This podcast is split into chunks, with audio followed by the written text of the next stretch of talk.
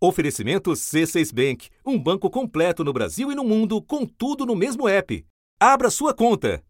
Essa rotina exaustiva te angustia? Me angustia e me estressa.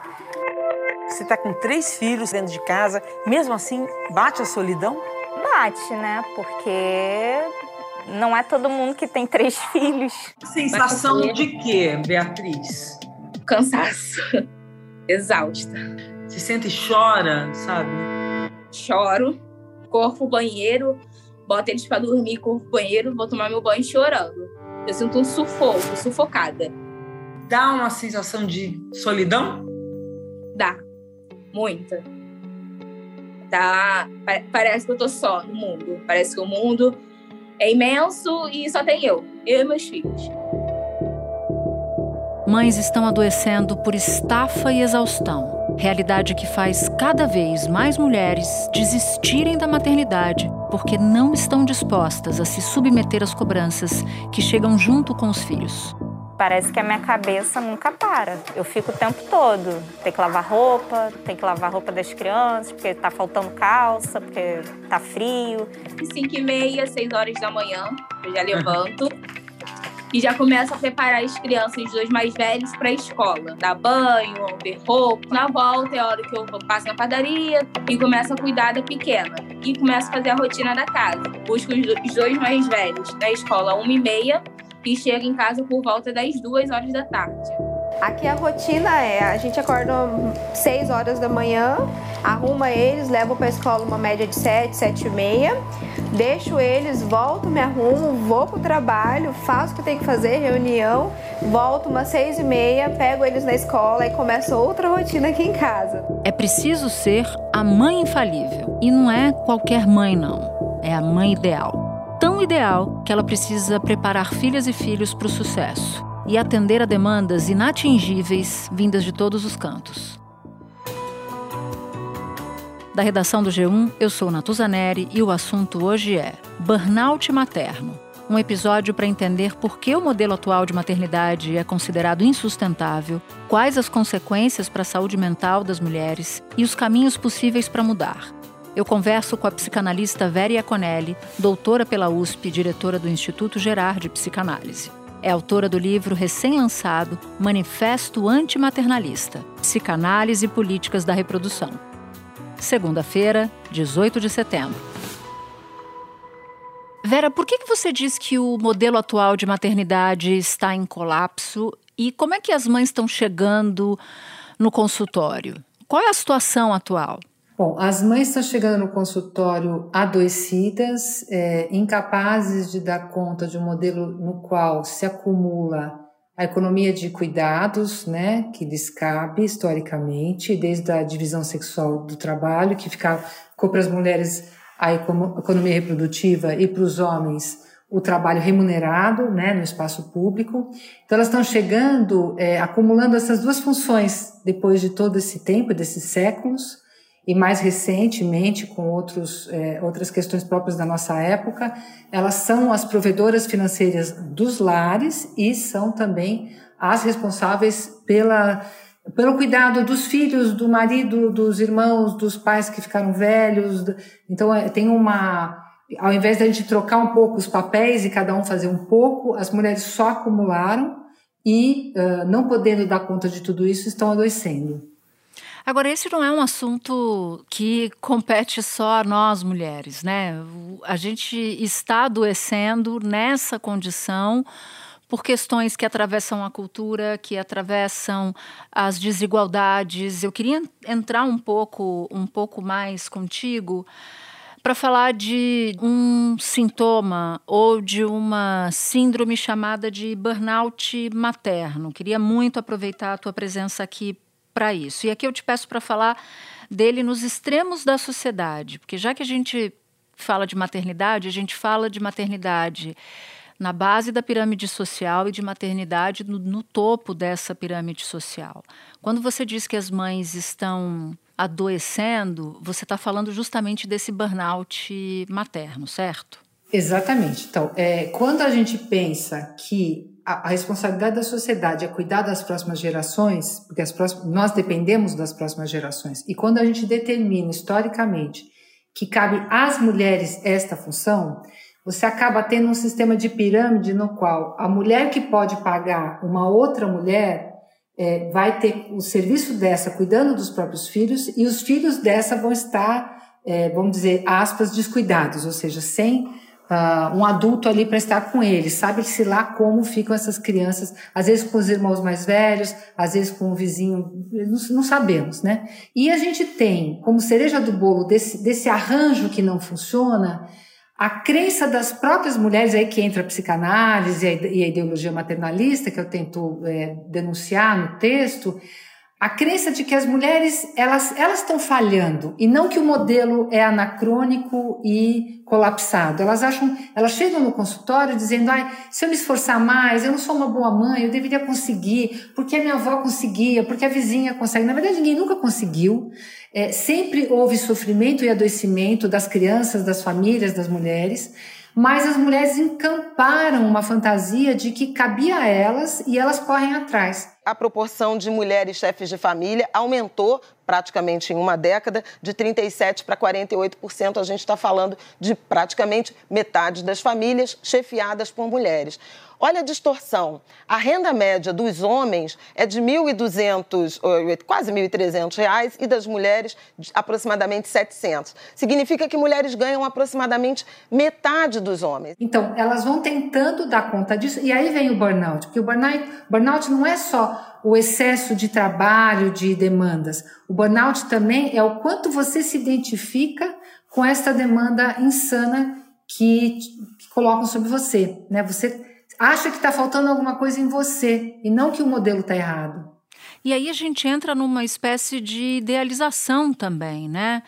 Antes de, antes de entrar na idealização, eu queria, eu queria entender um pouco mais se esse burnout ele, ele tem as mesmas causas na mãe de baixa renda e na mãe de alta, de alta renda. Então, primeiro eu queria até aproveitar para apontar uma, uma questão que, que é o seguinte: quando uma mulher branca de alta renda usa o serviço de uma mulher negra periférica, pobre, é, não é ela que está usando o serviço estrito senso, é, são os responsáveis por aquela criança, ou seja, aquela família, o pai daquela criança, os avós, que tem esta saída através do serviço de outra mulher. Porque senão a gente repete, sem querer, exatamente a ideia na qual é uma responsabilidade das mulheres e elas resolvem entre elas. Esse uhum. circuito ele acaba caindo entre as mulheres porque exatamente esse é o problema, que a gente supõe que a responsabilidade é delas.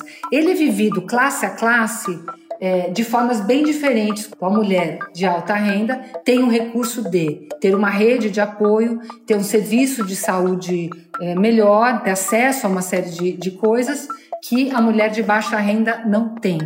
Uh, a gente vive experiências diferentes e elas têm que ser bem localizadas. Hoje a mulher branca, né, de classe média, média alta, ela quer ter o direito a não ter filhos ou ter filhos numa melhor condição. A mulher pobre periférica quer simplesmente ter o direito à maternidade, porque a gente vive numa situação na qual essas mulheres pobres, elas acabam tendo uma experiência de vulnerabilidade social que ao invés do Estado aparecer para ajudá-las, vem para penalizá-las e muitas vezes tirar a guarda parental dos filhos. Né? Porque são mulheres que acabam não podendo levar os filhos à escola, ou levam os filhos à escola, mas eles vivem, eh, não têm roupas, não, não têm acesso à saúde. E aí chega, por exemplo, o conselho tutelar e fala: oh, você não está, você está sendo negligente com o seu filho, nós vamos tirar o seu filho de você. Então são realidades muito diferentes mas eu não diria que tem alguém que não está sofrendo nessa conversa, né? Porque de alguma forma, cada uma no seu quadrado está sendo penalizada por uma ideia na qual a sociedade inteira imagina que cabe à mulher o cuidado da próxima geração, que vai render, né? Vai render, vai render a sociedade inteira, ou seja, vai ser ah, aquilo que permitirá que a gente, por exemplo, não tenha um déficit demográfico e tenha a possibilidade de, na velhice, ser é, substituído, né? Pela próxima geração. Então, aquilo que seria um problema social de todos nós fica sobre ah, a guarda das mulheres. Então, todas estão, de alguma forma, ou adoecendo ou simplesmente desistindo de ter filhos. Eu queria que você definisse para gente um termo que você usa no seu livro, que é a mãe padrão ouro. O que é essa essa mãe? O que define essa mãe? Então, quando você fala em idealização da maternidade, né, é, que é um termo que a gente usa bastante e que é da onde, é onde começa essa ideia, né, de que ser mãe é um grande valor, que é a melhor coisa que uma mulher pode ser, uma mulher sem filhos é um jardim sem flores e todas essas bobagens que começam, começam com a modernidade e ficam piores na passagem do século XIX para o XX é, você está dizendo, bom, então mãe é tudo, né? Mãe é maravilhoso, maravilhosa, é uma coisa sagrada. Mas é, depende da mãe, né, Natuza? Quer dizer, a mãe branca, cisgênero, heterossexual, casada, de classe média, média alta, ela é o padrão ouro. A mãe que é transexual, a mãe lésbica, a mãe solteira, a mãe pobre, a mãe negra, periférica, ela já é considerada uma mãe de segunda classe e ela é tratada como tal. Então a ideia é assim, vamos ajudar a mãe, mas qual mãe? A mãe branca, para que ela reproduza pessoas brancas na sociedade. E o que a gente faz com a mulher negra? Ai, vamos ver se a gente consegue fazer projetos aí para controle de natalidade, às vezes a revelia da mulher, né? Tirar a guarda dessa criança para ela ser adotada por uma família com mais posses. Então a gente não uhum. tem uma, é, não é homogênea a ideia da mãe. A mãe tem valores que repetem os valores de raça, de classe e até de gênero da nossa sociedade.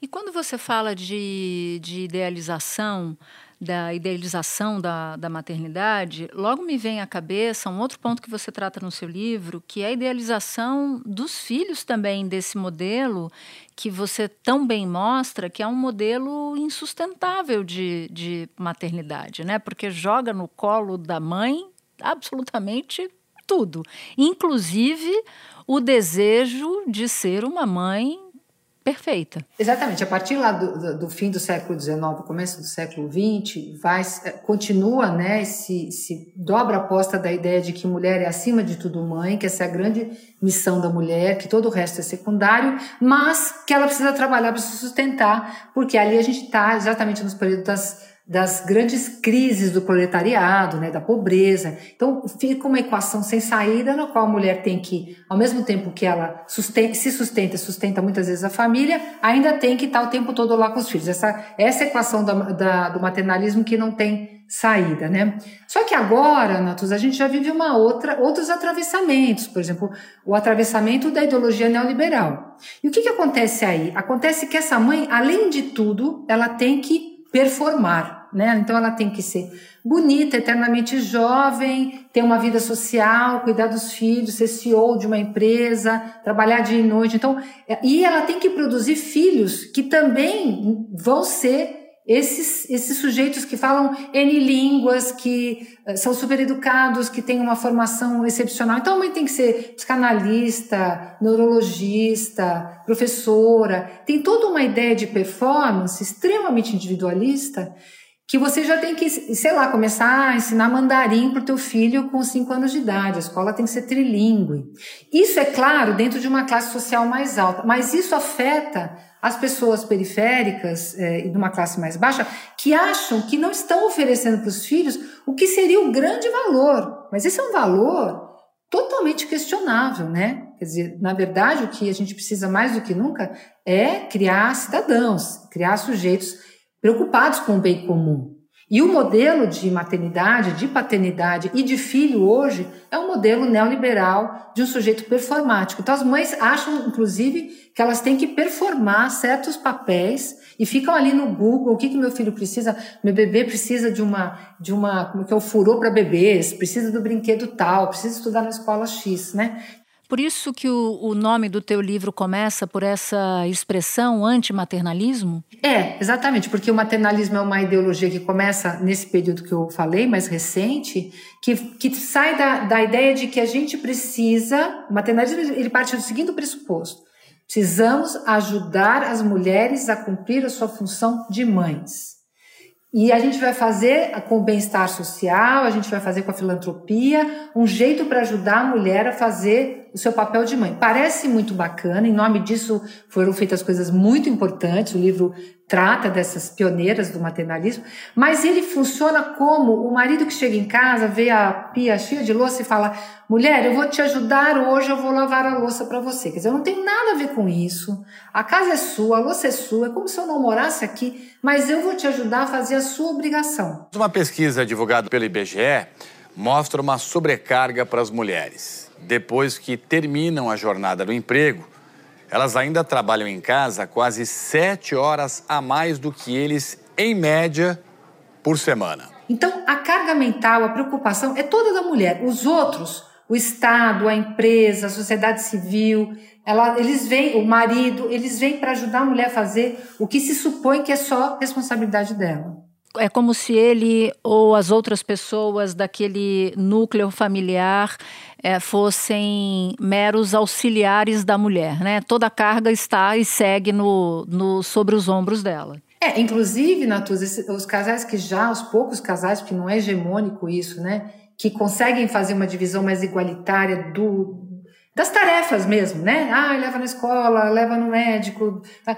Eles até conseguem, às vezes, é, dividir é, metade, metade, mas a carga mental, ou seja, a preocupação permanece na cabeça da mulher porque ela acha que ela é responsável. Então, ela tá lá no trabalho dela, ela tá pensando, nossa, será que na lancheira foi o negocinho? O presente de aniversário do amiguinho foi? Será que ele comeu? Será que ele foi agasalhado? O, o homem, ele é criado para estar tá no trabalho dele e acabou. Eu me senti completamente sozinha, assim. Muitas vezes eu, eu não queria sobrecarregar o pai, porque já tinha o trabalho que estava demandando muito. Não queria levar mais problema para ele, então eu falava: estou em casa, eu vou dar conta de tudo, né? Eu não tive essa rede de apoio familiar para falar: não, deixa eu ficar com ele um pouquinho para você descansar, né? Era sempre só o pai quando estava em casa, né? Ele não vai se preocupar com nada, porque ele sabe que as mulheres são as responsáveis por esse tipo de trabalho. Então, isso, isso é uma das características do burnout, que é a carga mental, né? Espera um pouquinho que eu já volto para continuar minha conversa com a Vera. Com o C6 Bank, você está no topo da experiência que um banco pode te oferecer. Você tem tudo para sua vida financeira no mesmo app, no Brasil e no mundo todo. A primeira conta global do país e atendimento personalizado, além de uma plataforma de investimentos em real e dólar com produtos exclusivos oferecidos pelo C6 em parceria com o JP Morgan Asset Management. Quer aproveitar hoje o que os outros bancos só vão oferecer amanhã? Conheço C6 Bank. Tá esperando o quê? C6 Bank. Você cita um, num, num, trecho do livro mulheres que têm dito: Eu gostaria de ter filho, mas eu queria ser o pai da, da criança. Explica para gente essa, essa ideia, por favor. Né? Da onde surge esse sentimento de eu, eu quero ser mãe, mas ao mesmo tempo eu quero ter o trabalho do pai, não o trabalho da mãe. Eu quero ter a carga do pai, não a carga da mãe. A gente está se deparando com uma nova geração que fala assim: meu, eu não quero ter filho. Quando o IBGE fechou os números que revelam quantos somos, os pesquisadores passaram para uma outra conta: qual a velocidade de crescimento da nossa população. Entre 1950 e 60, atingimos a maior taxa, 3% de crescimento médio da população ao ano. Depois, o índice entrou numa trajetória de queda e entre 2010 e 2022 despencou, meio por cento, menos da metade do censo anterior a menor taxa em 150 anos de contagem.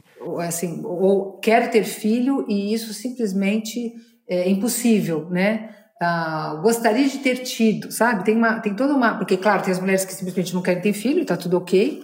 Mas tem as mulheres que até gostariam, mas que estão desistindo. Por quê? Porque elas dizem exatamente isso. Do próximo filho, eu gostaria de ser o pai. Ou seja, gostaria de ter descendência, que levasse meu nome, que fosse meu filho, que eu pudesse amar, que eu pudesse até cuidar e fazer um monte de coisas por ele. Mas eu gostaria de poder também ter uma vida, uma vida amorosa, sexual, trabalho sem a culpa, sem o peso, sem a sensação de que eu estou sempre em falta, com algo é, para o qual eu deveria estar 100% dedicada. Porque a ideia da maternidade, do maternalismo é a mulher teria que estar 100% dedicada à maternidade e o trabalho é uma lástima que ela tem que fazer porque, ora, vejam só, né? Precisa, né? Um mal necessário.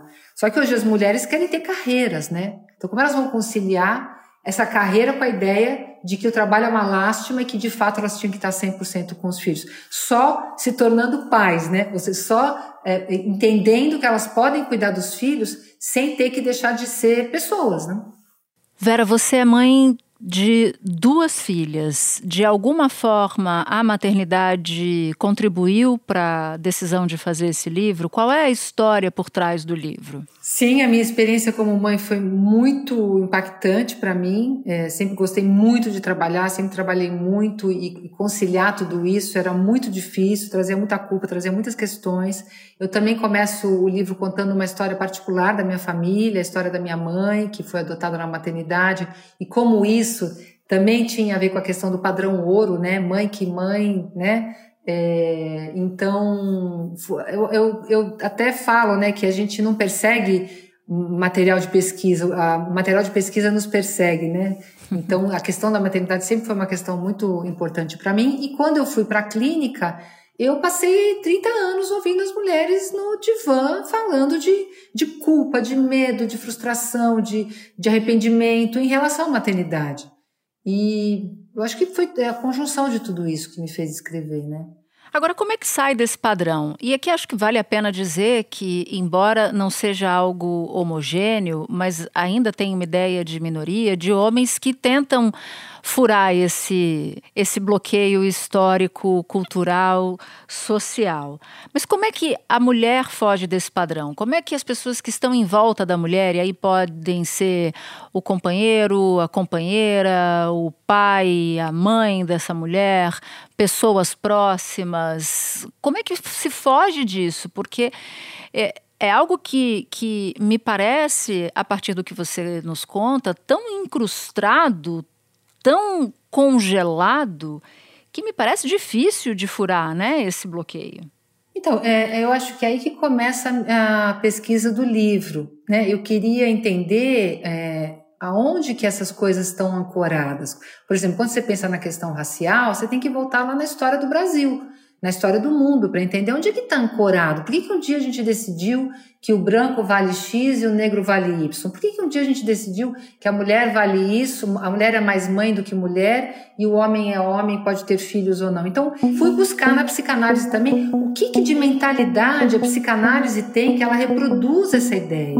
Então, são crenças que a gente tem que, eh, nesse período né, do, do século XIX para o XX, a maternidade está nascendo e ela reproduz muito o discurso maternalista. Então eu fui buscar lá, puxar a orelha ali do Freud, do Winnicott, do Lacan, tentando mostrar, olha, tem alguma coisa que a gente está reproduzindo no nosso discurso. Na hora que você para de reproduzir, você, você tem um choque, tem um primeiro momento, nossa, não precisa ser assim, pode ser diferente.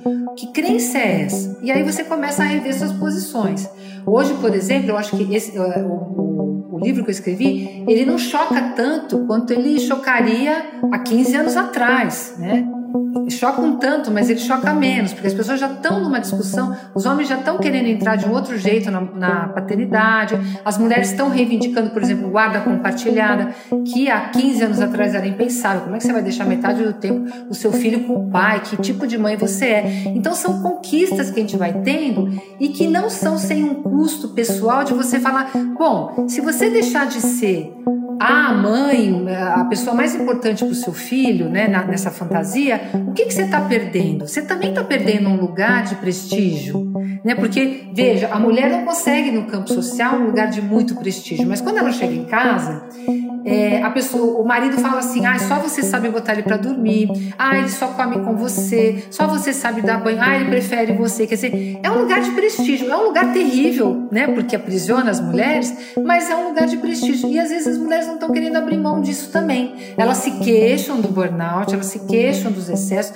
mas elas não querem abrir mão desse lugar narcísico. Então, tem um monte de coisa para acontecer internamente e externamente para a gente ir mudando essa mentalidade. Mas é o único jeito é esse, é quebrando esses ovos para a gente fazer esse omelete. A gente vai ter que se olhar, ver no que, que a gente reproduz o maternalismo e começar a reivindicar, por exemplo, as empresas que querem ajudar as mulheres. Não interessa empresas que querem ajudar as mulheres, interessa empresas que queiram ajudar as próximas gerações. Bom, qual é a ponta mais fraca dessa história? As mulheres, neste momento, mas não porque a gente acredita que seja só a responsabilidade delas. Então, você vê, a gente vai mudando as mentalidades conforme a gente vai entendendo a história delas, né? Onde elas vêm. E o seu livro ajuda a jogar luz sobre muitos desses pontos e recomendo muito, muito, muito a leitura. Vera, foi um prazer ter você aqui, sempre é ter você aqui no assunto. Parabéns pelo livro. Natuza, muito obrigada. É maravilhoso ser entrevistada por uma mulher como você e, e poder desenvolver uma ideia, né, que as mulheres e, e os homens precisam estar atentos. Agradeço muito. Este foi o assunto, podcast diário disponível no G1, no Globoplay ou na sua plataforma de áudio preferida. Comigo na equipe do assunto estão Mônica Mariotti, Amanda Polato, Lorena Lara, Luiz Felipe Silva, Tiago Kazuroski, Gabriel de Campos, Nayara Fernandes e Etos Kleiter.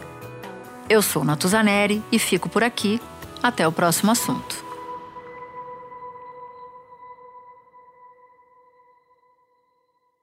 Você no topo da experiência financeira que um banco pode oferecer. Escolha um banco completo no Brasil e em qualquer lugar do mundo. Abra sua conta no C6 Bank.